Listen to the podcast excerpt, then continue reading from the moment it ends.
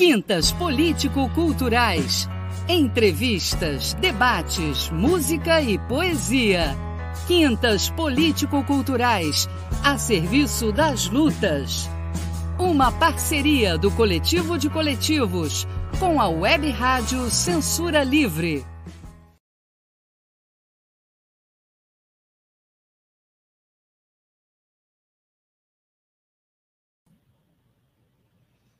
Boa noite a todos que estão nos assistindo. Bem-vindos a mais uma Quinta Políticos Culturais. É, essa é a Web Rádio Censura Livre, a voz do trabalhador. E hoje nós vamos falar sobre educação popular. É, temos aqui a Suelen Souza, graduanda de História e participante da coordenação estadual do Movimento dos Atingidos por Barragens, e o Pedro Reis, da direção estadual do MST. Eu sou a Ingrid, é, faço parte do Centro Socialista da Penha Circular e vou mediar o debate aqui hoje é, e também dar uma notícia para vocês no final sobre o pré-vestibular do Centro Socialista da Penha Circular. É, vou passar agora a palavra para o Pedro, para que ele se apresente, fale um pouquinho sobre ele. Boa noite, gente. É, bom, sou Pedro, peço desculpa um pouco pelo nervosismo, eu sou, sou um pouquinho tímido, então o que é um problema, né? Dado aí a nossa vida na, na militância e também a escolha profissional de ser professor, né? Mas, enfim, afora isso, é, bom, como a Ingrid falou, dá boa noite para ela e para Suelen também, né? É, como a Ingrid falou, né, estou aí na, na direção estadual do movimento pelo setor de educação, trabalhando esses aspectos aí da, da educação popular né, do, dos trabalhadores sem terra também.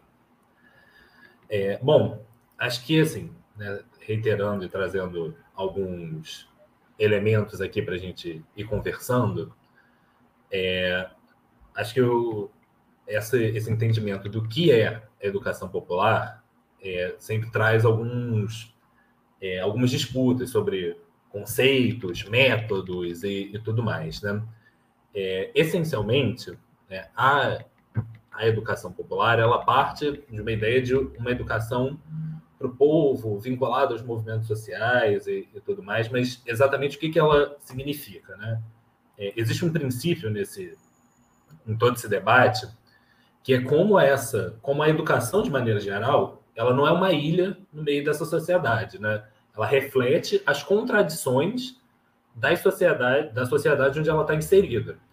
E aí, né, trazendo ao longo da, da história da, da, humanidade, todos esses aspectos, há, é, a gente pode dividir sociedades em sociedades com classe, ou seja, em sociedades no qual existe uma, uma divisão social a partir da, das classes entre trabalhadores, entre trabalhadores e, e, e patrões, entre burgueses e proletários, nessa, né, entre escravos e senhores. Essa divisão foi se repetindo ao longo de diversas sociedades em toda a história, mas também é, das, é, mas também existiram sociedades sem classe, onde o trabalho era, era, coletivo e o excedente desse trabalho repartido e tudo mais. Então, é, essas sociedades divididas em classes vão se refletir é, na educação também. A disputa entre é, exploradores e explorados, né, entre as classes dominantes e os trabalhadores. É, nesse aspecto, né, a educação, ela vai, como eu falei, ela vai refletir isso a partir de uma de um elemento e de uma divisão de como se dará essa educação, a educação dos trabalhadores e a educação da classe dominante, né? É, essencialmente, é, historicamente, né, o que a gente pode observar é que a educação da classe dominante ela é voltada para reproduzir essa dominação. Ou seja, uma educação voltada para administração, para oratória, para domínio de, é, da, da, cultura clássica, né, da, da escrita, dos, dos aspectos é, dos aspectos é, artísticos e tudo mais, enquanto a educação da classe trabalhadora ela é historicamente voltada para se manter subalterno. Então, é uma educação voltada para a hierarquia, é uma educação voltada essencialmente para o trabalho no seu sentido é, de exploração. Então, todo, todos esses se, se conectam é, para é, essa educação ser é, manter essa dominação de classe. E aí, nesse sentido, né, você tem é, outros é, processos que vão decorrer disso, que é o próprio sucateamento da educação voltada para os trabalhadores. Né? Então, um exemplo que a gente vê aqui no, no Brasil é uma inversão que acontece. Historicamente, a educação pública do ensino básico, né, ali do fundamental e ensino médio, ela é é, uma educação sucateada em torno né, e, do acesso dos trabalhadores mais pobres. Porém, quando é, vão para a universidade, isso se inverte. A educação privada, é, que é voltada para a classe média, para a própria elite, esses é, os, os trabalhadores eles vão para universidades privadas que são é, mais precarizadas e que são têm um, um, ensino voltado com menos reflexões, com menos pesquisa, com menos extensão, com menos oportunidades de, de ação do que a educação do que a universidade pública. Né? Então essa inversão ela é um reflexo é, desse domínio do, é, da classe dominante sobre a educação. Mas aí nesse sentido, né, a gente procura refletir. Toda a educação é, voltada com, com, algum nível, com alguma metodologia voltada para romper com isso, é uma educação popular? Num certo sentido, sim. É uma educação que se, se propõe a superar esses elementos de dominação e do domínio da, da classe dominante, com perdão da redundância, sobre educação, ela pode ser, em algum sentido, considerada uma educação popular, isso num sentido mais amplo. Mas, historicamente, o que a gente observa é que a educação popular ela está voltada dentro de uma perspectiva da luta de classes, da luta é, dos trabalhadores, principalmente organizados em movimentos sociais. Por isso que, é, historicamente, quando a gente coloca é, sobre educação popular, isso se a gente remete a espaços é, não formais de educação, espaços de cursinhos populares, espaços é, dos próprios movimentos sociais, acho que a Suelen vai, falou, né, vai abordar isso um pouco mais a fundo, né? Então, normalmente você remete a esses espaços que não estão dentro da estrutura do Estado, porque esse Estado ele, ele também é permeado pelos interesses dessa classe dominante que vai reproduzir a sua dominação através da educação. É, e aí, nesse sentido, né, pensando né, o que, que é o, o popular, é, dessa, dentro desse aspecto, né, o popular é um, um, um adjetivo que, que né, gera muitas reflexões. Você tem vários sentidos, mas é, normalmente, quando ele é abordado dentro desse âmbito dos movimentos sociais, ele está voltado justamente para essa questão do antagonismo de classe, ou seja, de classes dominadas é, dos trabalhadores que estão em luta contra a sua exploração. E aí, nesse sentido, perdão, gente, só então, nesse sentido, a educação popular ela ganha esse aspecto é, de um no, uma nova forma de educar, uma nova metodologia, um novo sentido para a educação que possibilite a superação é, do sistema de, de opressão e da, das formas de dominação de classe, no nosso caso, o capitalismo. Então, objetivamente, embora nem toda educação popular se projete como uma educação é, socialista, revolucionária e tudo mais, todas elas têm um sentido de acúmulo, de acúmulo de forças dos trabalhadores na luta contra a sua exploração. É, bom, acho que um, um outro aspecto para a gente colocar, do ponto de vista metodológico, o que, que isso é, o que, que isso significa de fato, né? É que a é, que a educação do povo pelo povo, né, esse sentido da educação popular, voltada para a superação das contradições das classes sociais, ela deve, desde já, empoderar, é, empoderar os trabalhadores para a tomada do poder. Não, não no, como eu falei, não no sentido revolucionário, mas desde já torná-los sujeitos da sua própria libertação.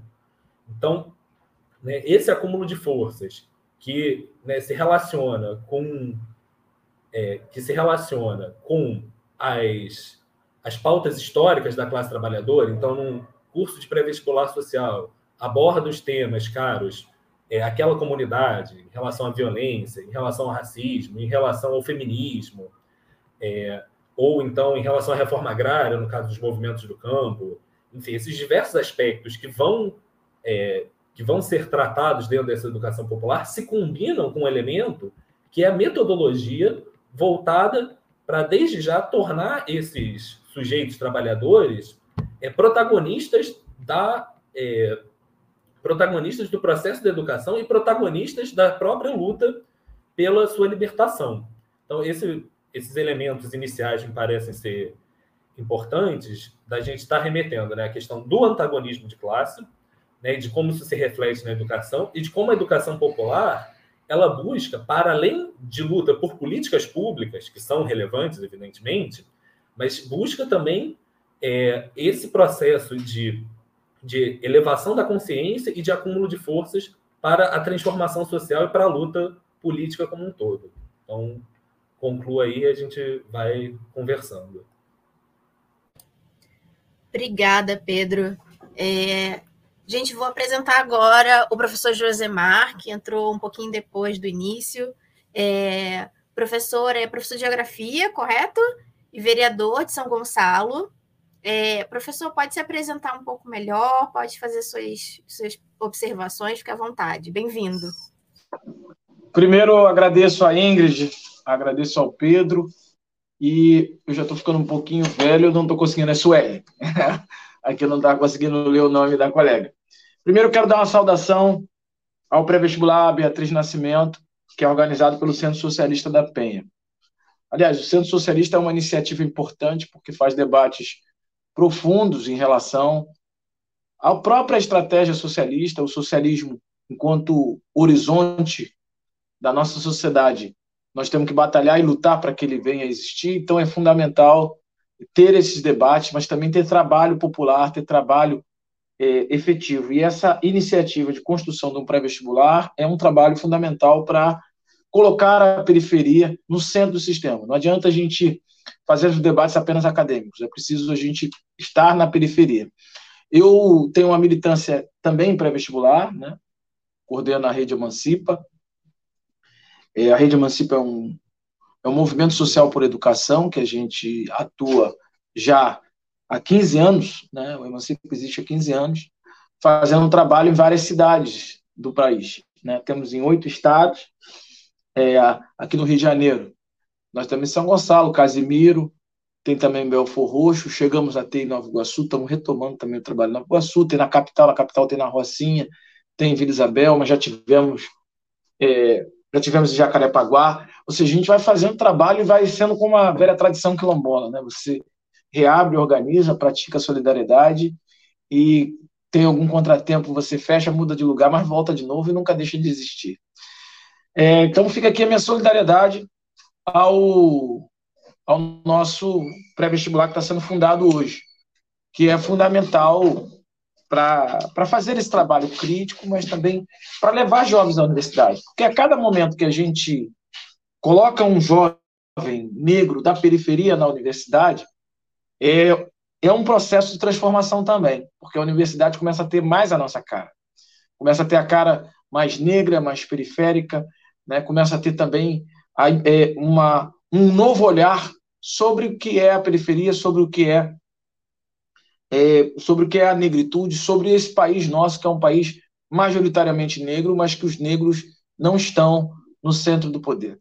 Eu falo isso porque é, se nós olharmos a própria universidade e a própria discussão racial, nós vamos ver que as cotas que agora estão sendo questionadas, né, tem 10 anos das cotas nas universidades públicas federais, elas são a única política, né? tem 20 anos na UERJ, aqui no Rio de Janeiro, e mais é, 10 anos das universidades federais. Elas são a única política pública efetiva para o povo negro em 134 anos de abolição da escravatura. E a gente pensa por quê? Porque a libertação, a educação também tem um papel social, um papel de libertação, se ela tiver uma, um olhar crítico, ou de manutenção das coisas como estão. Né? Durante muito tempo, é, foi incutido sobre a cabeça dos trabalhadores e trabalhadoras que a universidade era coisa para elite. Né? Isso é parte de um pensamento em que gostaria de manter as universidades distantes do povo pobre e trabalhador. Né? Isso, apesar da universidade ter o papel, é, ter a extensão, né, desde seus primórdios, ter a extensão como um dos seus pilares. Mas vamos entrar aqui num debate sobre educação popular, que também é uma questão que envolve é, questões importantes. Eu acompanhei aqui a fala do Pedro, gostei muito. E é isso, né? A educação ela tem dois viés, né? Ela tem duas coisas que são comuns a todo processo de educação, seja ele formal ou informal, seja ele em qualquer espaço, seja numa sociedade mais avançada, com altos recursos tecnológicos, ou com uma sociedade mais simples, um grupo aldeado, seja é, dos indígenas latino-americanos, ou então de um grupo africano, ou de, de, um grupo quilombola, ou de uma comunidade periférica, é, que são a formação dos valores sociais e, por outro lado, também a formação dos ofícios laborais, né? ou seja, a educação responsável tanto pela formação do, do, do, dos valores morais de uma sociedade, como também dos trabalho, do trabalho que aquela sociedade necessita para avançar. Eu estou dizendo isso, pode parecer uma redundância, mas a formação dos valores morais estão diretamente ligados ao processo educativo na sua construção, tanto formal quanto informal. Né? É na educação que você aprende, seja ela é, na, na, educação na, ainda informal, dentro do seio familiar, que você aprende os seus primeiros valores, mas também é na educação é, escolar, no banco escolar, que você vai aprofundar e criar outras regras. É por isso que, durante muito tempo, a escola, no período do Fordismo mais clássico, a escola era muito parecida com uma fábrica, porque, na verdade, ela era o local para fazer a adaptação dos trabalhadores ao sistema fabril. Né? Ou seja, a, a lógica estava ali. E, nesse sentido, a formação dos valores, você quer discutir uma sociedade, você discute o que, que é essa sociedade, né? o que, que é aquele Estado, o que, que é aquela sociedade, como trata a educação.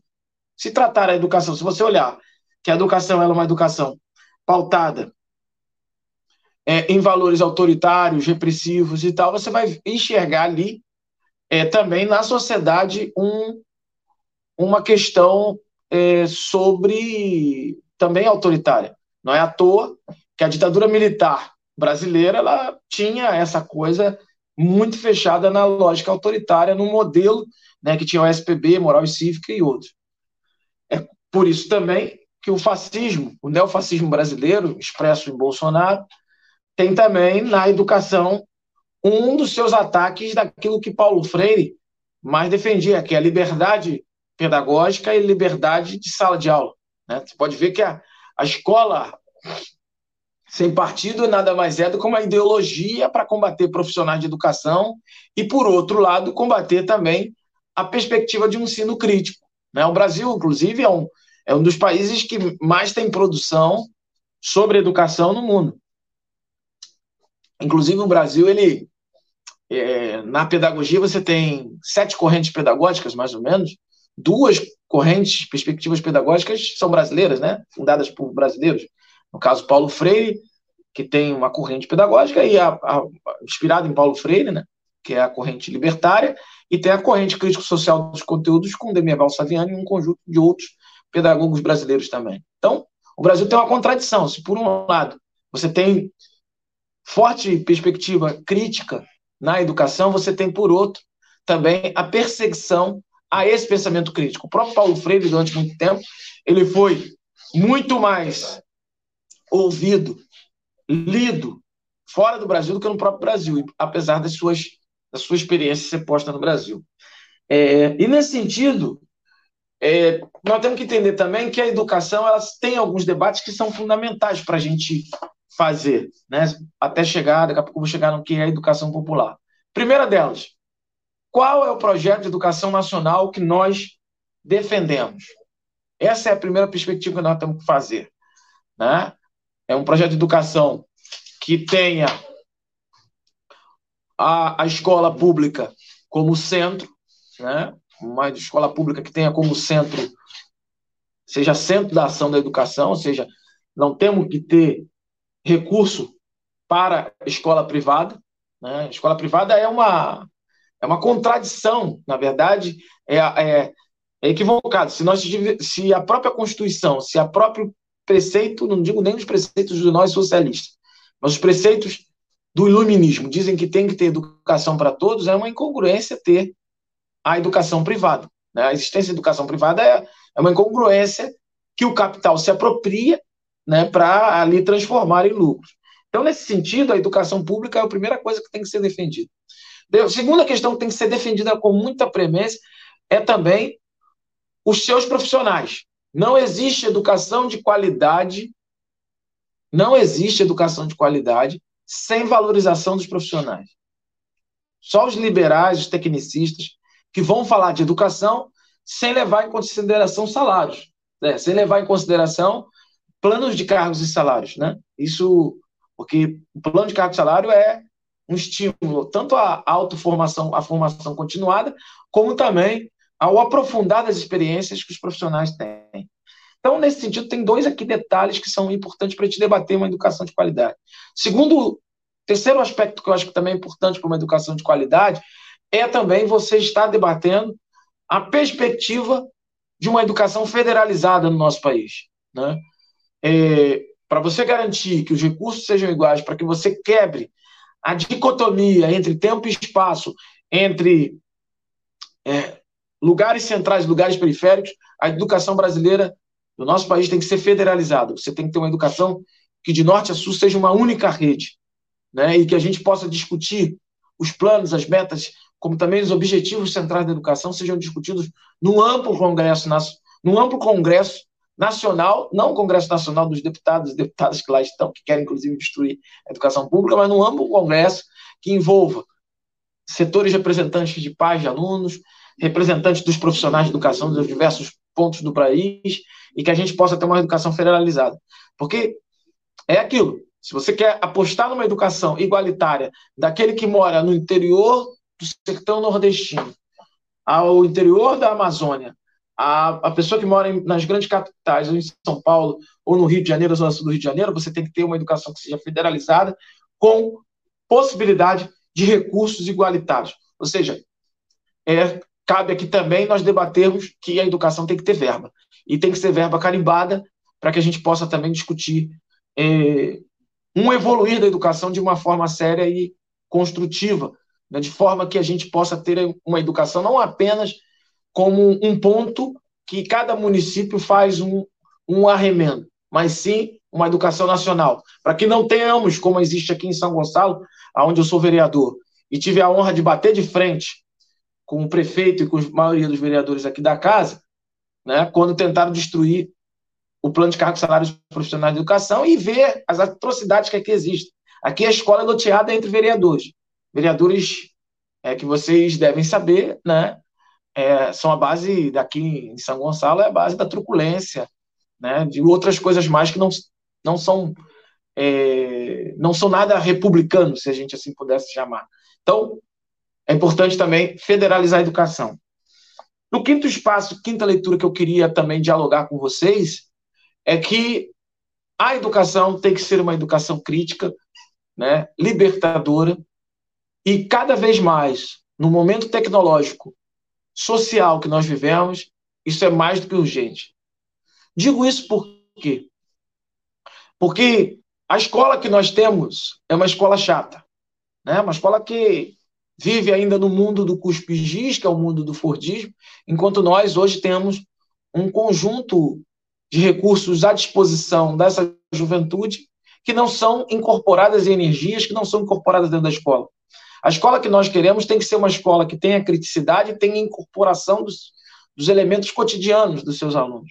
Quando eu digo isso, nós queremos uma escola de horário integral, mas que seja uma escola de horário integral que tenha as aulas do ciclo básico, né, como, como matemática, história, geografia e outros, mas também pode, possa colocar uma educação que liberte as pessoas, com aula de arte, não somente arte específica, genérica, mas música, teatro, onde as pessoas possam desenvolver as suas habilidades esportivas, para também que as pessoas possam desenvolver diversas habilidades é, relacionadas ao corpo e à mente. Né? No, no, caso, eu vou, eu vou tirar aqui a minha própria experiência. Eu sou um, uma pessoa que nunca olha que eu sou, fui professor universitário, sou vereador, eu nunca joguei basquete na vida. Se eu tivesse habilidade para ser alguém com uma habilidade extra no basquete ou qualquer outro tipo de esporte, nós, eu com certeza não desenvolveria, porque eu não tive contato com esse esporte. Eu falo isso porque, imagine assim, eu que tenho uma formação, fui professor é, universitário, estudei, é, cheguei a uma universidade, não tive acesso, imagine você numa periferia do sistema, ou seja, é preciso a educação dar a porta aberta de todas as possibilidades. E nesse sentido, a educação é, formal, ela acaba sendo algo que é desmontado, é sucateada para ser um projeto de exclusão da classe trabalhadora na sua essência. Né? Isso, nós temos que pautar isso, nós temos que falar abertamente isso. Né? Não existe, não tem possibilidade de nós defendermos a transformação social sem ter uma escola pública direcionada e pensada com a classe trabalhadora para a sua libertação e para as suas lutas. Essa é a primeira questão. E quando nós falamos de educação popular, e isso o Pedro foi muito bem, a educação popular ela é é uma experiência que tem como objetivo, por fora do Estado, criar uma educação libertadora em diálogo constante com a classe trabalhadora localizada ali, no caso, seus alunos, ou, ou os pais, ou um conjunto, é, fazendo perspectivas de discussões que levem à libertação.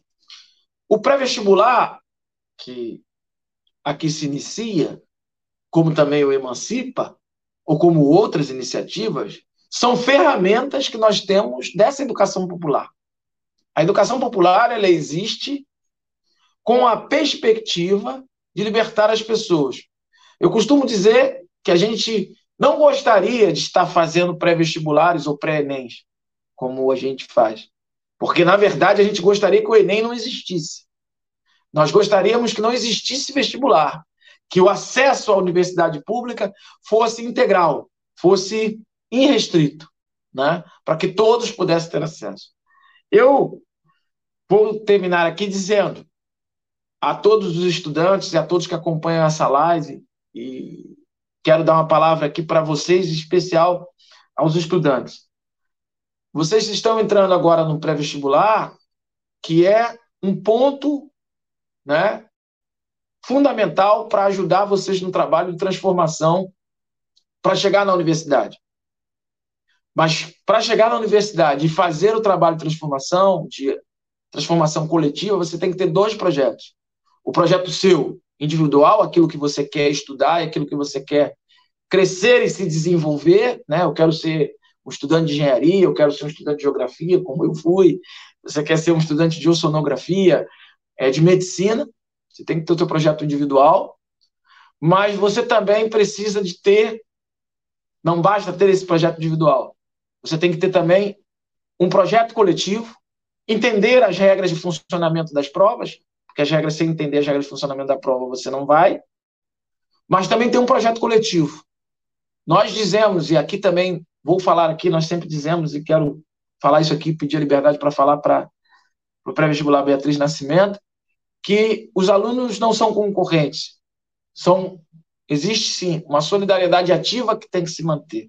E essa solidariedade ativa é que vai fazer vocês avançarem né, na perspectiva de uma educação crítica. Até porque quando o funil da universidade, o vestibular e o Enem é o primeiro funil. Dentro da universidade você vai ter outros que só serão superados coletivamente. É lutar por bandejão, nas universidades que não tem, é lutar por assistência estudantil nas universidades que não tem, por moradia estudantil nas universidades que também não tem, e lutar por, por defender a própria universidade pública com esse, com esse ser que está na presidência do Brasil, que vai ser retirado brevemente, né, chamado Bolsonaro. Eu não chamo Bolsonaro de jumento, em respeito ao jumento, né, porque é de respeito protetores dos animais podem ficar até chateados comigo, porque dizer que Bolsonaro é jumento é um desrespeito ao jumento, um desrespeito aos animais. Então, é, nesse sentido, a gente tem que ter é, um desafio que é o de construir né, também as lutas dentro da universidade.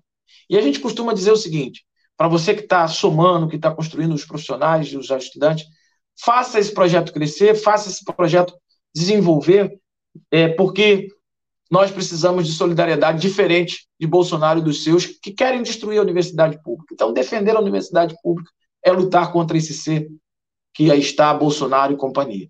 Fica aqui minha saudação, agradeço ao convite, dá uma saudação especial a todos que estão nos acompanhando, vários aí, várias pessoas já me mandaram é, abraço aí, o Rafael, o Tunai, já estou vendo aqui que tem vários abraços, mas também fica um abraço especial ao Pedro, a Ingrid e a Sueli, né, por essa oportunidade de estar aqui falando. Um forte abraço a todo mundo, vida longa ao pré-vestibular Beatriz Nascimento, vida longa ao Centro Socialista da Penha. Eu daqui Obrigada, a pouco vou ter que me ausentar, porque eu tenho outro compromisso.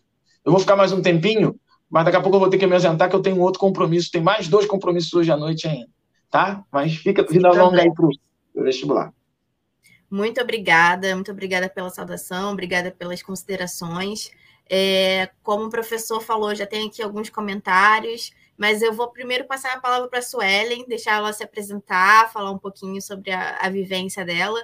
E aí depois a gente passa para os comentários e para as perguntas. Bom, boa noite, gente. É, boa noite a todos que estamos aqui, né, debatendo, fazendo esse debate, a Ingrid, ao Pedro, ao professor Josemar.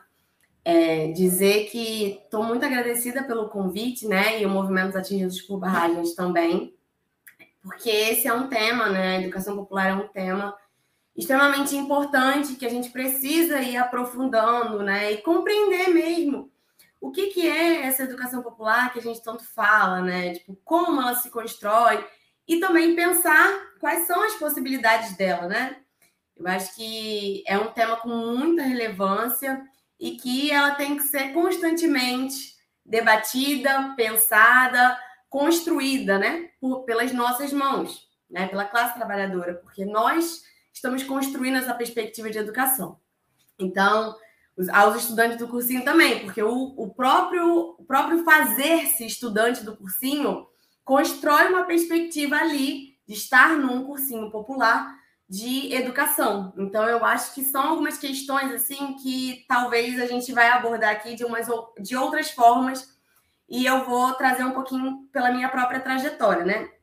É, eu sou agora militante do Movimento Atingidos por Barragem e sou graduanda né, de História, brevemente professora com diploma. É, mas atualmente eu já atuo como professora, né? É, eu dou aula no Preveste Social Lima Barreto, lá no Largo do Machado, e minha trajetória ela passa, né, tipo, atravessa a educação popular a partir de um movimento que eu fiz parte, que foi o Levante Popular da Juventude. E, incrivelmente, Paulo Freire eu só fui ver na universidade lá para o final, em uma disciplina, né? Que é o nosso patrono, né? O Paulo Freire foi aquele né, que construiu uma perspectiva de educação popular e que os movimentos populares né, se apropriaram daquela ferramenta e estão constantemente reformulando, pensando, construindo. Então, eu, a minha trajetória com a educação popular, ela não vem efetivamente pela universidade, né? Ela vem a partir da perspectiva dos movimentos sociais. E aí, pensando nisso, né?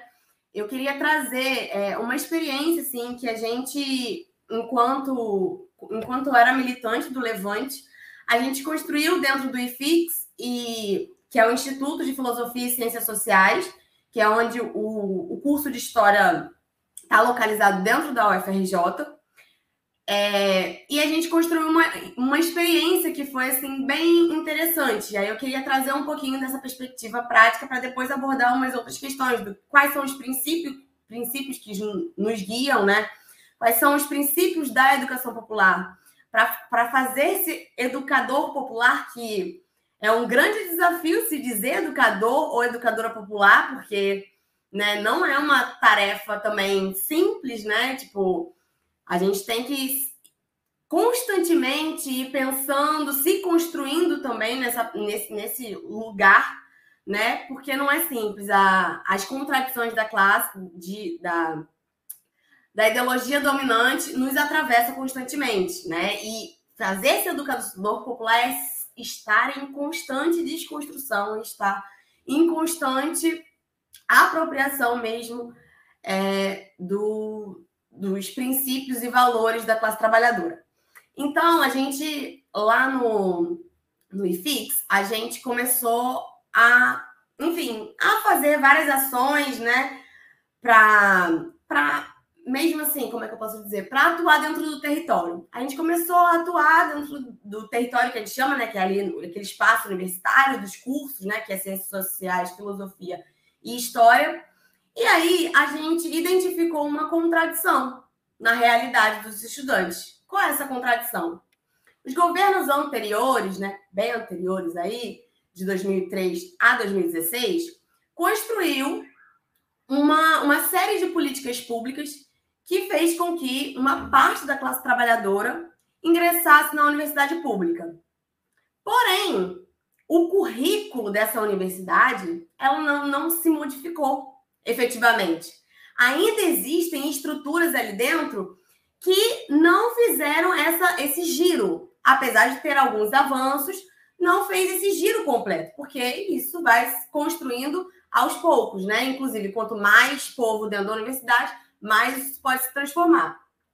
Mas a gente identificou uma contradição central, que é os estudantes entram na universidade e quando chega dentro da universidade, os professores, né, de forma elitista, colocam para os estudantes como se eles tivessem que saber como se constrói um artigo, como se faz um resumo, como se faz. Enfim, assim, coloca uma série de exigências para a gente que efetivamente a gente não sabe, a gente está ali para aprender, né? Principalmente aqueles que são filhos da classe trabalhadora estão ingressando na universidade, pelo processo, infelizmente, de educa... de, da, do sucateamento da educação pública, quando a gente ingressa na universidade, a gente está defasado de vários conteúdos, né? Esses conteúdos mais formais. Então, a gente identificou essa contradição dentro da universidade e falou: a gente tem que atuar sobre isso, porque isso começa a, a gente a pensar e a construir. Isso é educação popular, sabe? A gente atuar a partir de uma contradição que está dada e a partir de um outro projeto de sociedade, a partir de uma outra perspectiva de mundo, você atuar nessa contradição para fazer com que esses estudantes que ali estão permaneçam. Então, é uma política de permanência estudantil nesse sentido. E a gente criou um cursinho que fazia exatamente isso, trazia os debates da escrita acadêmica e da leitura acadêmica, né? Só que a gente não queria fazer aquela leitura acadêmica, escrita acadêmica, que o professor e o professor universitário ia chegar lá, ia falar e aí ia ficar naquela, naquele mesmo modelo de educação. A gente decidiu construir isso entre os próprios estudantes. E isso é um, muito interessante, né? Porque são os estudantes construindo com outros estudantes para que, nessa perspectiva não hierarquizada, a gente possa avançar e discutindo o porquê que a universidade não dá esse apoio para os estudantes. Isso tudo tem a ver com a educação popular, porque a educação popular ela é uma perspectiva de literalmente transformar o mundo, né? E emancipar a, a classe trabalhadora. E aí eu acho que tem uma frase assim que é muito interessante, que é assim, né? Que a educação popular é o esforço de mobilização, organização e capacitação das classes populares para o exercício do poder. Isso é muito interessante, essa, essa frase, né? Porque essa experiência do cursinho fez com que a gente construísse um movimento ali dentro do, do próprio curso, né? Da história a princípio, mas se estende aos outros cursos, é, de que nós, estudantes, podemos mudar essa realidade. A gente pode lutar por isso. Isso, aos poucos, né? Obviamente, nesse viés ali dentro da universidade, se traduz na luta por assistência estudantil, se traduz na luta é, também para ampliação de, de cotas, que não se acabe, né? Que a gente sabe que está estamos é, num período que está tá ameaçada, as cotas estão ameaçadas. Isso se traduz em políticas que estão baseadas numa estratégia de um movimento popular, que no caso, naquela experiência que eu fiz parte, era o Levante Popular da Juventude. E eu, junto com alguns companheiros, é, conseguimos construir essa experiência, né? E aí, é, eu queria só trazer mais alguns elementos aqui é, Ingrid, qualquer coisa coloca aqui se eu tiver passando do tempo. é, que é, tá bom, a gente construiu essa experiência né, de, de educação popular ali dentro da universidade, a partir de um movimento popular, mas quais são esses princípios, né, que eu falei lá no começo, que guiam essa perspectiva de educação? Porque é, eu acho que o, o, Pedro trouxe isso, né? Que existem algumas perspectivas, né? De educação popular e tal. E a, a trabalhada, né? Pelo chamado campo popular, ela traz alguns princípios que eu acho que são muito interessantes e que nos guiaram naquela experiência, mas nos guiam também ah, na prática de sermos militantes ou sermos educadores, né? Até mesmo na perspectiva da educação formal. E eu queria trazer, assim, tem vários, mas eu vou trazer para a gente poder explorar alguns. O primeiro dele, né, deles, é que eu queria muito trazer, assim, é o saber ouvir, né? E a construção com esses dois elementos aqui, eu, eu queria muito trabalhar, porque às vezes a educação popular ela se traduz num formato da sala de aula. Ela se traduz é, nos estudantes ali falando e o professor ouvindo, sem uma perspectiva estratégica, sem um objetivo final. Ela se traduz como se fosse somente os estudantes ali conversando num formato de roda. Isso é importante, sim, porque a forma diz sobre o conteúdo. Mas é, isso não pode ser a base do que é a educação popular. E eu acho que esses princípios, né, eles trazem alguma, alguns elementos para a gente desmontar, talvez, algumas percepções sobre a educação popular.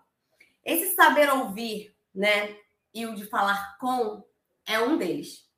Porque é, você não faz, não constrói educação popular, você não se coloca como educador popular se você sempre diz para ou se você sempre diz de. Você ignora o outro sujeito? Você está falando com o outro. Mas aí você não está falando com, você está falando para o outro. Você não ouve o outro. Então, esse saber ouvir é você, de fato, considerar as palavras do outro. É, de fato, você ouvir o outro, né? Então, esse é um princípio que ele parece bobo e que todo mundo, né, ouve. Ah, o meu professor me ouve. Mas será que ouve? Eu acho que essa é a questão. Em que sentido? Como se incorpora, né? É a, a, aquele conhecimento que o estudante traz na sala de aula, como isso é incorporado, né? Então, eu acho que esse saber ouvir é um ponto central. O segundo é que a gente, né, existe um, uma perspectiva na educação bancária que é o professor sabe tudo e o estudante sabe nada. O que é educação bancária? A educação meu Deus do céu. A educação bancária é a educação que está colocada aí pelas classes dominantes, certo? É a educação de que o professor sabe tudo, eu não sei nada. O professor fala, eu obedeço. O professor fica sentado lá na frente, eu fico sentado aqui enfileirado com meus colegas aqui. Essa é a percepção, é, é alguns pontos da educação bancária. E aí, um, um dos princípios é: ninguém sabe tudo e ninguém ignora tudo, certo? Isso é um princípio fundamental para um educador popular, por exemplo. Porque se você parte do princípio que você sabe tudo, qual o sentido ali de você construir com o estudante? Não faz sentido nenhum. Então, a ideia é que esse, esses dois princípios nos guiem. E aí eu queria trazer mais um, que é mais dois, gente, rapidinho. é, desmontar a chamada visão mágica, né? Que Paulo Freire nos coloca, e partir do nível da massa. No caso do professor, na sala de aula, dos estudantes, no caso dos militantes, daquele espaço que ele está atuando, no, enfim, em todos os casos, partir do nível do, que as pessoas estão, né? Do espaço que ela está. É, desmontar a visão mágica. O que, que é isso? A ideologia dominante coloca na nossa cabeça uma série de fatores de que é, certas coisas acontecem com a gente por nossa culpa, por exemplo. Ah, eu não. A minha empresa, meu, meu micronegócio ali que eu faço, vendendo doce, não deu certo, porque eu fui incompetente. Essa perspectiva da meritocracia, por exemplo, ou, por exemplo, de, das questões sociais serem atreladas a Deus, ou todas essas questões que fazem parte da ideologia dominante, é, com a educação popular, ela vai sendo desconstruída, que é a chamada perspectiva crítica, né? Então, esses são é, é, essa desmonte dessa visão mágica do mundo, né? É muito importante para que a gente possa ir se posicionando, né? E o último, que é esse partido nível da massa, que é você não chega num espaço, seja ele qual for, sendo um professor, por exemplo, e sai falando do jeito que você quer, como se você estivesse na universidade, na, dentro da universidade. Você está dentro da universidade e aí você fala como se estivesse falando com outros professores universitários. Com quem você está dialogando? Se você fala assim, você não está dialogando com ninguém. Você não está conversando com ninguém. Você não está falando com ninguém. Porque se as pessoas, se você não, não parte do conhecimento geral, como é que você vai construir com as pessoas? Você não constrói com. Então, esse partir, né, que tá como um princípio, partir do nível da massa, é de fato partir de uma perspectiva comum. E aí, você partindo dessa perspectiva comum, você vai construindo uma perspectiva para um objetivo, certo? Então, eu acho que esses princípios são princípios muito fundamentais. Tem alguns outros debates que eu vou trazer, assim, com as perguntas, acho que a gente pode ir desencadeando outras questões, mas é isso, assim, eu queria trazer principalmente esses princípios e agradeço esse primeiro momento, assim, foi, tá sendo muito bom estar aqui com vocês. Obrigada, Suelen. Bom, gente, faremos um intervalo rapidinho agora de dois minutinhos e aí a gente volta para ler os comentários, ler as perguntas e conversar mais um pouquinho.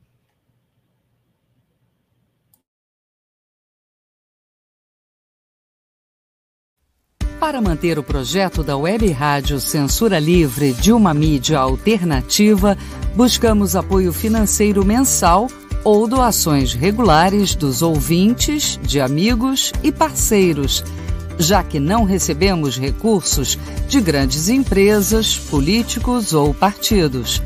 Seja um apoiador regular e ouça o agradecimento no ar durante as edições dos nossos programas. Sua ajuda é muito importante para nós. Enviamos prestação de contas mensal aos nossos apoiadores temos uma vaquinha virtual permanente. Anote o endereço virtual apoia.se barra CL Web Rádio. apoia.se barra CL Web Rádio. Saiba mais sobre a emissora no WhatsApp 21 96553 8908. Web Rádio Censura Livre, a voz da classe trabalhadora. Para ajudar a Web Rádio Censura Livre, anote os dados da nossa conta. Banco Bradesco, agência 6666. Conta corrente número 5602, dígito 2. Se preferir, nosso Pix é 32 954 696 0001 81 Somos uma emissora sem fins lucrativos e as contribuições são para pagar os custos de manutenção e transmissão.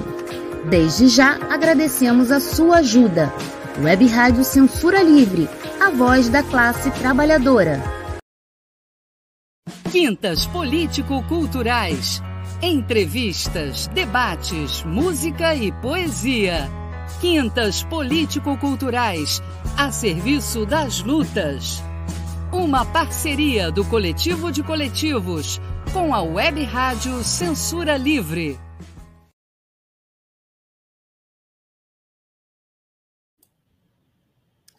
Opa, voltamos. É, gente, vou, queria ler aqui rapidinho só o nome dos, dos coletivos que fazem parte aqui da, dessa parceria com a, com Rádio Censura Livre. É, são muitos, então perdoem a minha colinha, mas ela, ela é necessária, é, até mesmo para para falar para a galera que não conhece aí, para seguir no Instagram, todas essas, todas esses, essas organizações, esses coletivos têm páginas é, na internet, então é, podem seguir aí. Vamos lá. Coletivo de coletivos, Coletivo de Educação Popular Margarida Maria Alves, Centro Socialista da Penha Circular, Centro Cultural Otávio Brandão, Coletivo Casulo, Coletivo Ela, Comissão de Moradores de Comunidade Indiana Tijuca, a Frente Ampla Suburbana, que inclusive é uma grande parceira do Centro Socialista, Grupo de Pesquisas em Políticas Públicas, Movimentos Sociais e Cultura, e a Web Rádio Censura Livre, que é quem está cedendo o espaço aqui para a gente hoje. É, queria agradecer mais uma vez à Web Rádio por estar tá proporcionando aqui esse, esse encontro, muito massa. Está sendo incrível ouvir Suelen, ouvir Pedro, ouvir o professor.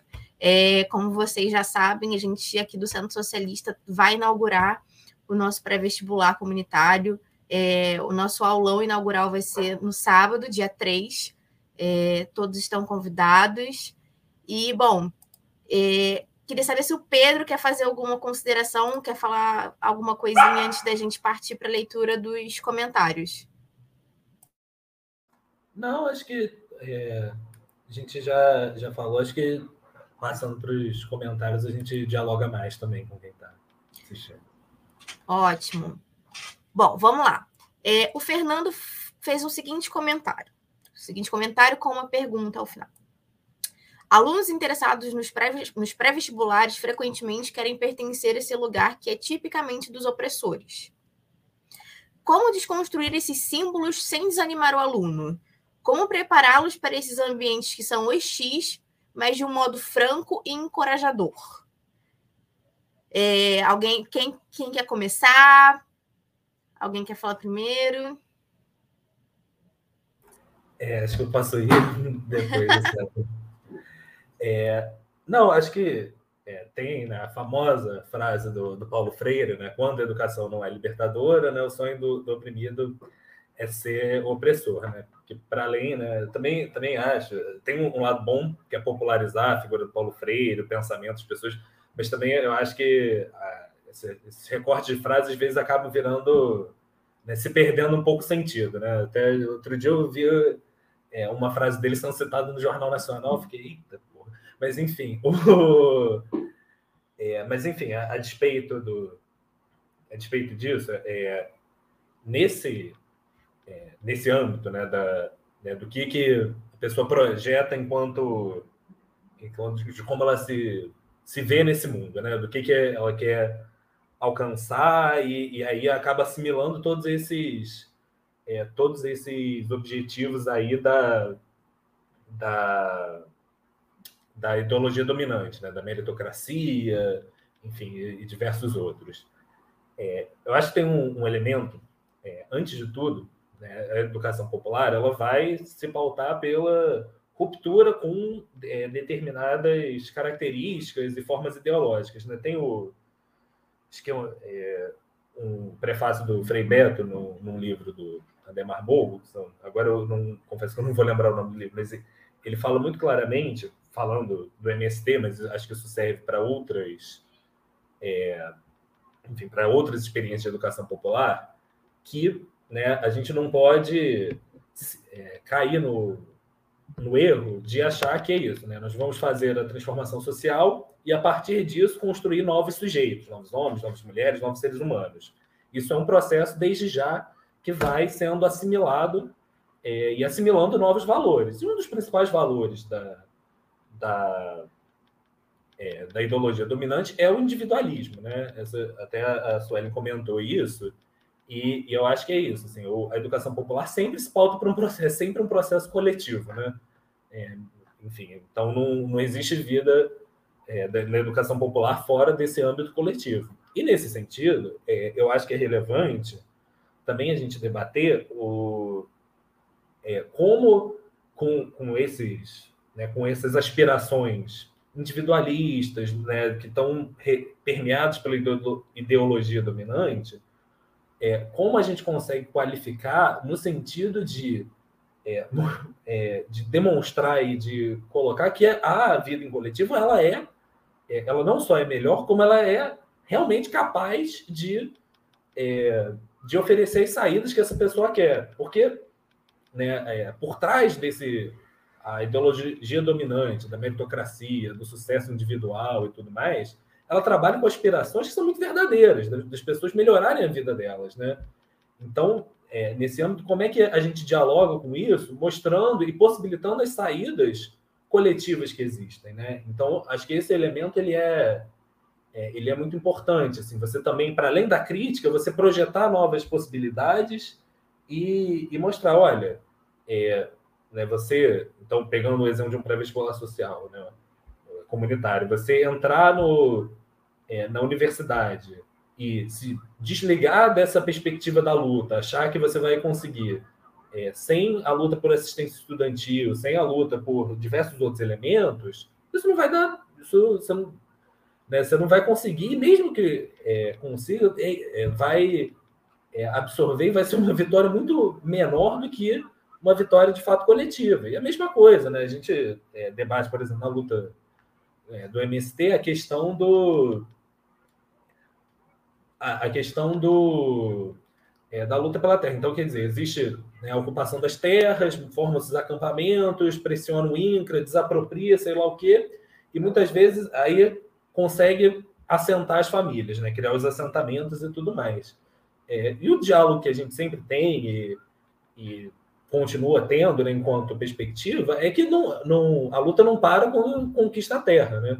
Então não adianta você cair numa perspectiva individualista que você vai é, que você vai conseguir produzir sozinho sem formar cooperativas, sem formar centros de cultura, sem formar, sem lutar por escola. A luta ela continua e ela é permanente. Então esse sentido de você projetar é, de você projetar possibilidades de vida e de melhora de vida é, que consigam combater essa essa ideologia dominante né, a partir que está permeando ali os educandos desse processo de educação popular, ele é muito muito importante, né? Porque também, é, como falei, né, isso trabalha com aspirações muito concretas, individuais, e que é, é, isso, a gente também tem que oferecer saídas imediatas, né? Isso é um elemento importante. Então, não sei se eu dei conta de responder, mas qualquer coisa, Suelen me cobre.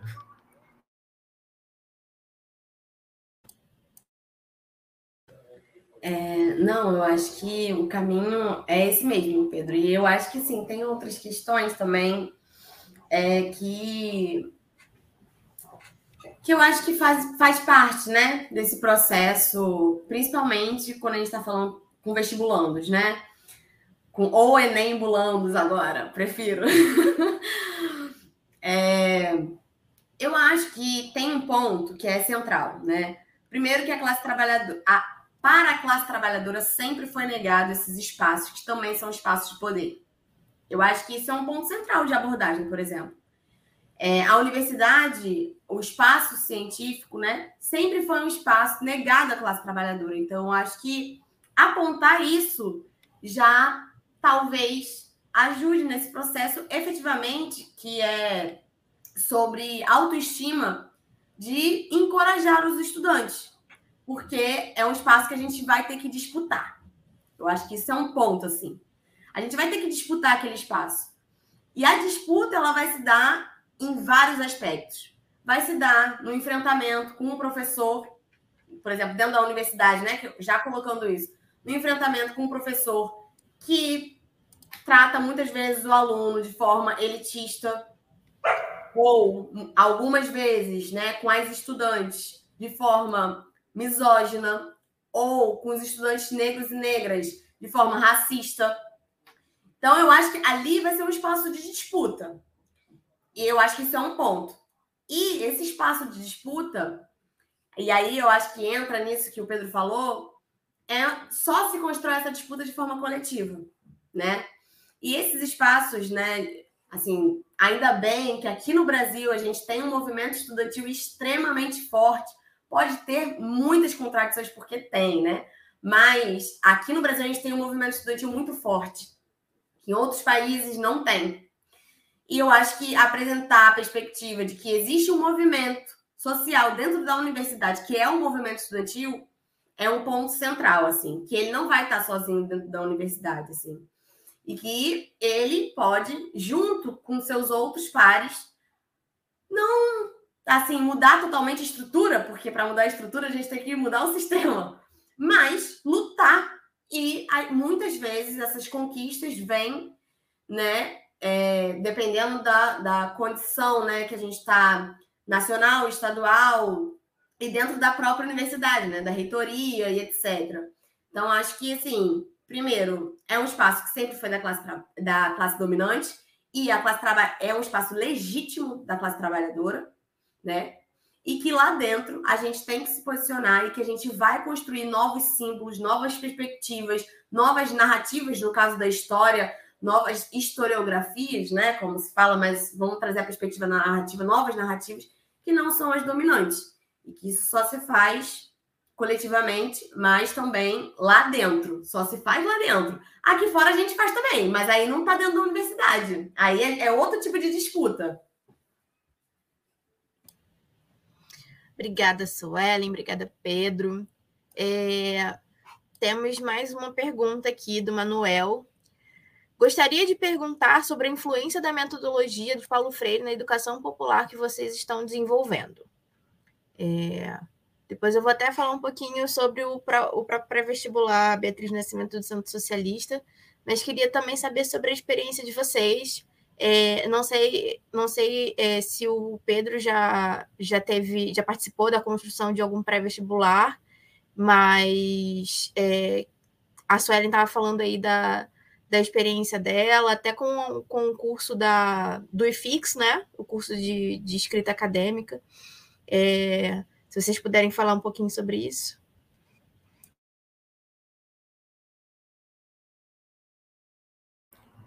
É, vou, então vou seguir, seguindo a ordem aqui.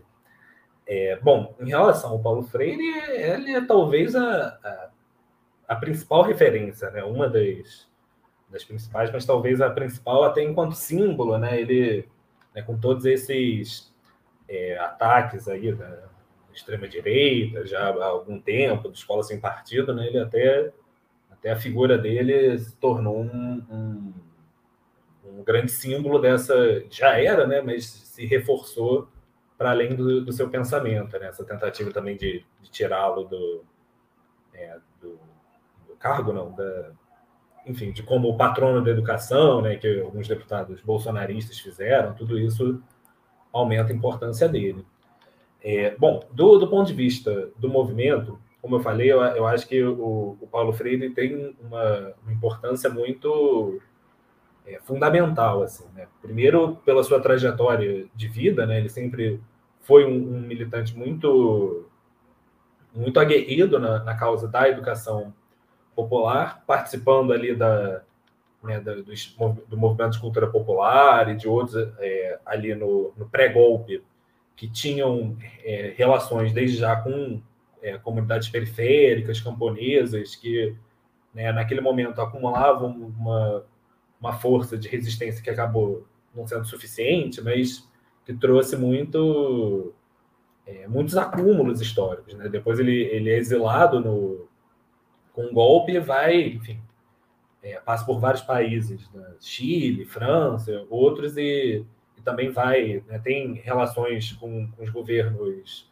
de libertação nacional na África. Então, tudo isso compõe também é, a figura do, do Paulo Freire como né, o sentido histórico que ele constrói. Quando ele retorna ao Brasil, ele também tem é, contato. Né? Ele foi do, do, Partido dos Trabalhadores, no momento que é semelhante à fundação do, do MST e tudo mais. Então, é, tudo isso ajuda a explicar também um pouco do, do porquê que ele conseguiu produzir uma obra tão vasta e tão importante.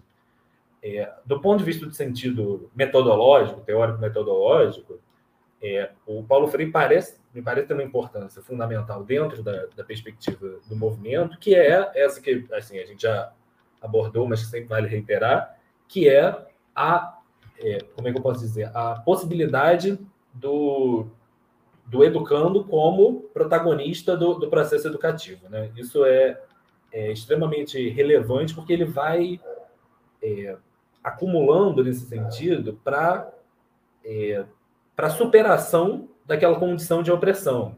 Então, o, e aí tem passagens muito interessantes do, do que ele escreve, por exemplo, é, dessa explica, dessas explicações fatalistas. Ah, não, a, a, exploração, a dominação acontece porque Deus quis, não é né, fulano é rico porque Deus quis. E aí como é que você dialoga com isso, né? Essa tradição religiosa conservadora que está tão arraigada no, no imaginário popular né, das classes dominadas. Então, o, então, como ele dialoga com isso, trazendo é, as perspectivas do desde a realidade social e ampliando isso para a compreensão das contradições mais gerais, né?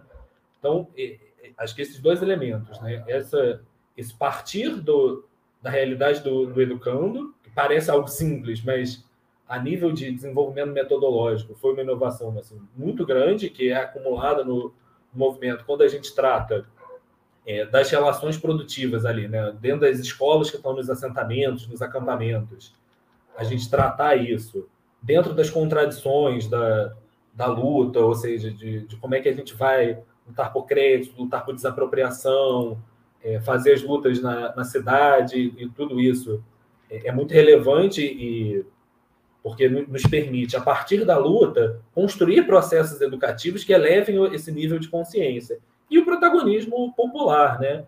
que também é, nos coloca, não no sentido de você não ter uma diferenciação. Claro que existe do, no, no, processo metodológico da educação popular uma diferenciação entre educador e educando. Mas isso é uma qualidade diferente, não é à toa que educador e educando, e não professor e aluno, né? não, não é só uma mudança de nome mas no, no sentido do próprio movimento social, enquanto um sujeito coletivo, é, ser, é, educar, né? educar todos aqueles que participam dele, desde os dirigentes até a base, tudo isso fazendo parte de um mesmo processo né, de, de, uma grande, né, como a gente fala, né, que o, o MST é uma grande escola de todos os seus militantes. Então, acho que passa um pouco por aí.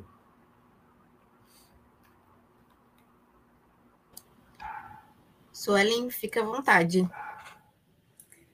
Não, assim, eu acho que o Pedro trouxe muitos elementos aqui, que eu acho que é exatamente isso, porque o, o Paulo Freire, né, é, porque agora, nesse momento histórico que a gente está vivendo, né, a gente meio que dá como um, como dado, né? Esse, por exemplo, é, esse ponto que eu ia trazer exatamente esse ponto que o que o Pedro trouxe, que é parte, que é exatamente esse princípio, né, que a gente chama de que é partir do nível da massa. É exatamente partir da realidade do estudante, por exemplo, né, do, do educando. Então, eu acho que isso parece que é dado muitas vezes, assim, tipo, em alguns espaços, mas não é tão, não é dado, né? E na educação formal, aí é que se complica mesmo, porque aí, isso, aí não é dado mesmo, porque parte, na verdade, é da da forma como está no livro didático, e aí às vezes aquilo não faz sentido nenhum para a vida do estudante, faz sentido nenhum. Tipo assim, ah, vi essa, essa química aqui e o que, que tem a ver com a minha vida? Quando na verdade, né, o mundo está cercado aqui de química e física e um monte de coisa. É, então eu acho que esse partir da, do nível da massa, né, que na militância a gente fala assim, mas aí seria partir da realidade do estudante, é, é fundamental. E isso, quem traz para gente efetivamente, assim, de forma consolidada enquanto uma pedagogia, é o Paulo Freire. Então, assim, esse é um ponto que é muito central. Essas questões que eu vim trazendo também dos princípios, né? É, do saber ouvir, de falar com e não falar para, todas essas questões é exatamente do Paulo Freire. Essas coisas, ela, óbvio que os movimentos sociais acumularam durante muito tempo também. Mas existe uma sistematização que o Paulo Freire fez com a experiência que ele teve também com os movimentos sociais e com as lutas internacionais e, e assim vai, entende? Porque as coisas são construídas, o conhecimento, né, ele é acumulado. Ele não se cria do nada. Paulo Freire foi brilhante e também descobriu a roda.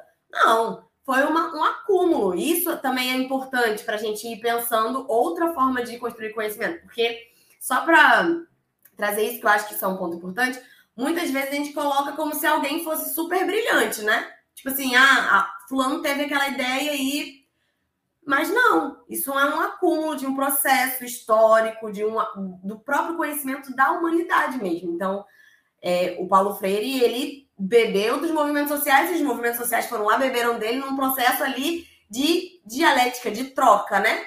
Então, acho que isso é um ponto bem central, assim. É isso.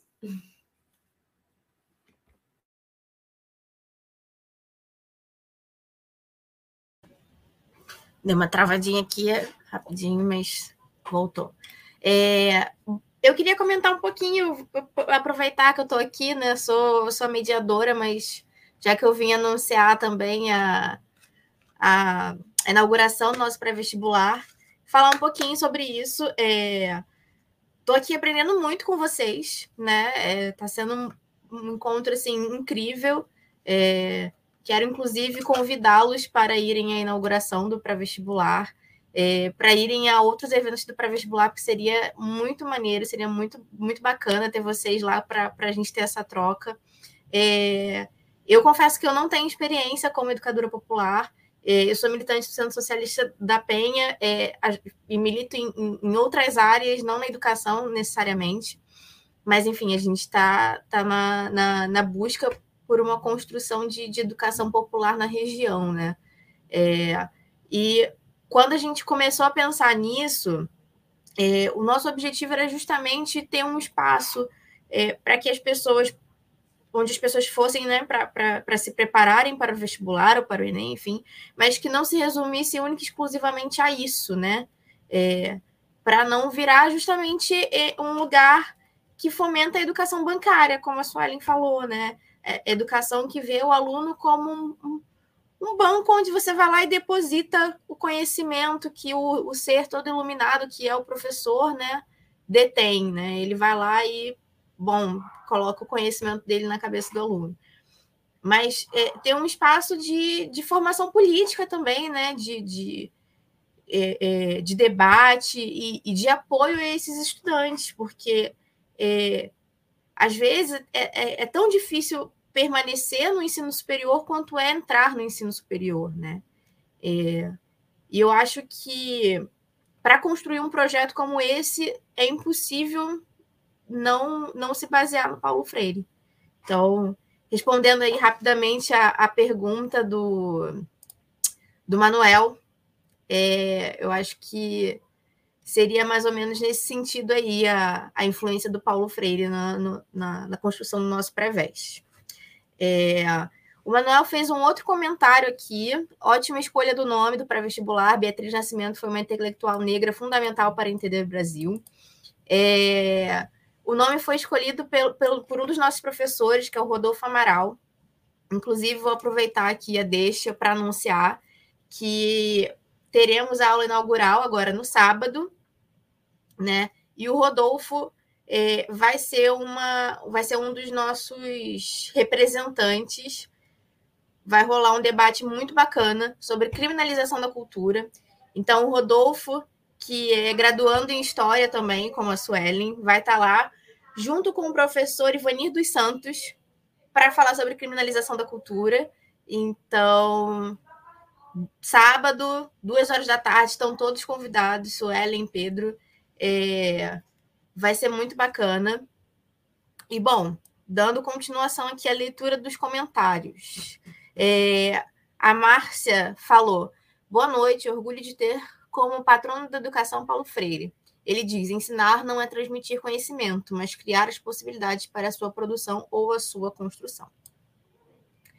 E o Fernando comentou muito massa. Podíamos organizar uma formação aberta e pública para os interessados em iniciar projetos de educação popular. Bora? Aí, ó. Bora, Suelen, bora, Pedro. Lá na Penha. Vocês já estão já, já mais do que convidados. É, e o Rafael perguntou: temos novidades sobre a chegada da escola Florestão Fernandes no Rio? Bom, vocês sabem de alguma coisa, eu não, não tenho nenhuma informação sobre isso.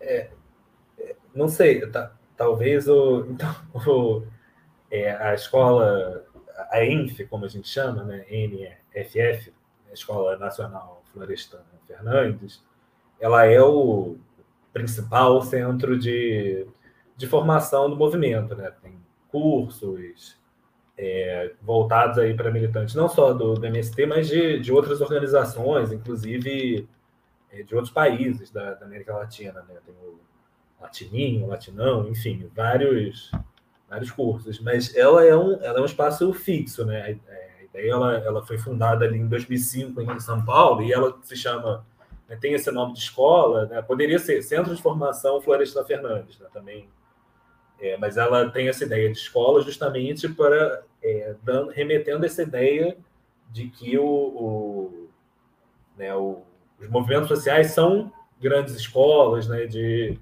de que não, não é apenas uma questão formativa, mas dando esse aspecto de formação mais é, mais geral. Mas é, ela é um espaço fixo que fica lá em em São Paulo, né?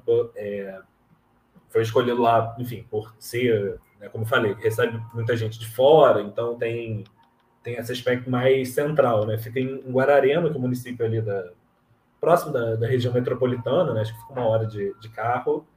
E mas quem tiver interesse em, em conhecer, é, tem a associação de, de amigos da da Escola Nacional Floresta Fernandes, os amigos da ENF, que é, organiza periodicamente, eles pararam né, por conta da, da pandemia, mas creio que agora eles já retomaram, que eles organizam excursões, tem gente aqui do Rio, então tem, né, né, tem um pagamento que ajuda a, a, manter a escola, e aí tem alimentação e a visita ao longo do dia, né? É, não, não sei, não tem informações de quando, não sei, mas tem a, a página no Instagram deles, que é Associação de Amigos da ENF, e tem o site também, jogando no, no Google é, é tranquilo de achar e, e, enfim, um espaço incrível, né? enorme, com, com várias possibilidades que acumulou muito ao longo desses quase 20 anos de, de existência. Muito bacana, Pedro. É, rolou recentemente né, uma, uma um combinado aí de viajar para São Paulo para participar da, do curso de formação. É, mas infelizmente a gente não conseguiu ir, é, enfim, a, a, pelos afazeres do, do, dia a dia, mas é, é uma é uma coisa muito importante na, na, na formação dos educadores populares, com certeza. Esperamos que, que tenha uma uma não uma filial, né? Soa muito empresarial, mas é uma, um outro centro de formação é, do MST aqui no Rio também, para a gente poder ter essa oportunidade. É, bom, eu acho que já estamos nos encaminhando para o fim. É, e fiquem à vontade para fazer suas considerações finais. Vamos começar pelo Pedro de novo, né? Já que a Suelen prefere dessa, dessa forma. Pode ficar à vontade, Pedro. Não, tranquilo. Bom, acho que a nível de, de consideração final, né, a gente já passou por um panorama, né, poderíamos, enfim, ficar aqui a noite toda falando de, de educação popular, mas eu, eu creio que, assim, reiterando, né, a questão dos processos de é, a questão da, da, educação popular como esse elemento, né, é vinculado à luta, né, e, e ao, ao conflito, né, da, das nossas sociedades, né, os conflitos de classe é, da sociedade capitalista, e como uma possibilidade de, de libertação dos, dos oprimidos, dos explorados e, e, do povo perante aí seus, seus algozes. Né? Isso são os, os, dois elementos fundamentais. E no mais, no, no, âmbito da educação popular, a gente tem um desafio enorme, né? A despeito do, do processo eleitoral que a gente espera que seja vitorioso, né? Estamos trabalhando nesse sentido. É, as contradições vão, vão, continuar, não vão acabar, pelo contrário, é, né, o nível de despolitização que permitiu que, é, que o Bolsonaro fosse eleito, que acontecesse tudo que aconteceu, e que ele ainda tem esse apoio, né, isso aí é um, vai continuar, e por isso é um processo permanente de trabalho acumulando cada vez mais força para transformações mais relevantes e importantes para a luta por reforma agrária, falando do, do MST, para enfim, a, a luta né, nas cidades, a luta contra o racismo, enfim, todas as lutas da classe trabalhadora é, passam pela, pelo processo de educação popular como trabalho de base, como é, acúmulo de força. Então fica aí o desafio, né? Fica para todos nós coletivamente, né? E para os companheiros aí do, do pré-vestibular, que possam ter esse trabalho importante no, enfim, nos próximos meses e, e nos próximos anos também será necessário. Enfim, agradecer a Ingrid e a Suelen e a, e a todo mundo que estava assistindo a gente. E ah, eu estava vendo os, a questão dos, dos arrobas aqui embaixo. Eu confesso que eu não procurei o, o arroba do, do MST, mas jogando no, no Google ou no Instagram deve aparecer lá. Então, né, agora todo mundo ficou curioso por conta lá da, do Lula, né, que é o maior produtor de arroz da, da América Latina, arroz orgânico. Então, é, também fica aí o, é, o convite para visitarem o, o, Armazém do Campo, que fica na, lá na Lapa, é, Avenida Mendiçal 135. Funciona, se eu não me engano, de quarta a sexta, não, quarta a sábado, perdão. E aí é, também é um espaço onde tem a venda dos produtos do, do MST.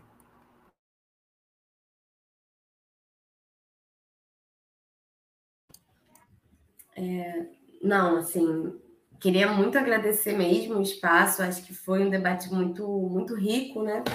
E numa perspectiva muito de troca mesmo, né? De conseguir conversar, não ser aquele negócio meio formalzão, que a gente fica meio nervoso, apesar de estar nervosa, mas foi um espaço muito bom, assim, agradecer muito o espaço é, é, dado ao MAB, né? E aí, eu queria trazer uma experiência, que eu comecei falando de experiência, vou terminar falando de experiência, porque, né? que é uma experiência que eu trouxe no início da minha, da minha trajetória, mas essa também atravessou a minha trajetória, que foi assim que eu me aproximei mais ainda do MAB, né? Por mais que eu já conhecesse, que foi é, um curso dentro da UFRJ, que aí poderia ser especialização ou extensão, que se chamava que se chama Energia e Sociedade no Capitalismo Contemporâneo. E é um curso dentro da estrutura da universidade que é construído pelo MAB e por uma série de outros movimentos sociais da plataforma operária e camponesa da água e da energia. Então, é, veja, isso, isso também é legal a gente perceber, né? Tipo, o espaço da universidade é um espaço que precisa também ser ocupado pra, por essa outra perspectiva de educação, que é construída ali dentro, obviamente, está dentro da estrutura da universidade, mas que foi todo um curso pensado para se entender qual é a lógica dessa sociedade, qual é a perspectiva de energia que a gente tem nessa sociedade, para quem é energia. Então, acho que é, isso é uma, uma outra experiência também de educação popular e que está dentro da universidade, mas não é construída a partir é, da perspectiva da educação bancária, por exemplo, né? Tem todo um outro sistema, a gente, enfim, compartilha para além do, do estudar, né? Na, aquele negócio da formação ali, é, mas também compartilha a vivência. O momento da formação não é só ali o da sala de aula, né? Ele é muito mais que isso. Então, fechar com isso, porque eu acho que é isso. A gente tem que, assim, construir a educação popular todos os dias e se construir enquanto educador popular todos os dias, porque não é uma tarefa fácil, não é como se, ah, meu Deus, eu sou militante, sou educador popular, porque somos atravessados por diversas contradições, né? É, a gente está na sociedade, a gente está inserido nela, então é, muitas vezes a gente, né, comete vários deslizes e, enfim, é, a gente tem que se olhar, conseguir fazer autocrítica, repensar e ouvir sempre os nossos educandos é, nos nossos processos, né? É, enfim, tanto na sala de aula quanto também é, nos processos da própria militância mesmo, né? formação e etc. Então, muito obrigada. É, foi muito bom mesmo. E saio daqui muito feliz e animada. E bora construir uma formação aí pública. Bora que bora. A gente já fecha. Obrigada, gente. É, só lembrando aqui de novo, inauguração do Centro Socialista da Penha Circular, dia 3 de 9, esse sábado agora, às 14 horas. O endereço é Rua Belisário Pena, número 1141, ali na Penha Circular. Só ir lá no nosso, no nosso Instagram, arroba cs.penhacircular. É, tem lá todas as informações. Tem o link do formulário lá para os alunos se inscreverem. É, a nossa aula inaugural já vai ser a primeira aula, então já se inscreve para aparecer lá com tudo certinho. E é isso, muito obrigada, Suelen, muito obrigada, Pedro, muito obrigada à Web Rádio Censura Livre, mais uma vez, por ceder esse espaço. E é isso, estamos juntos na luta e espero encontrá-los no sábado.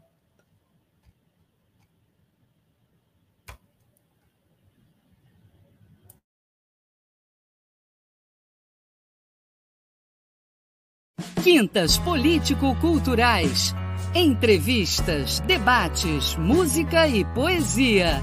Quintas político-culturais a serviço das lutas. Uma parceria do Coletivo de Coletivos com a Web Rádio Censura Livre.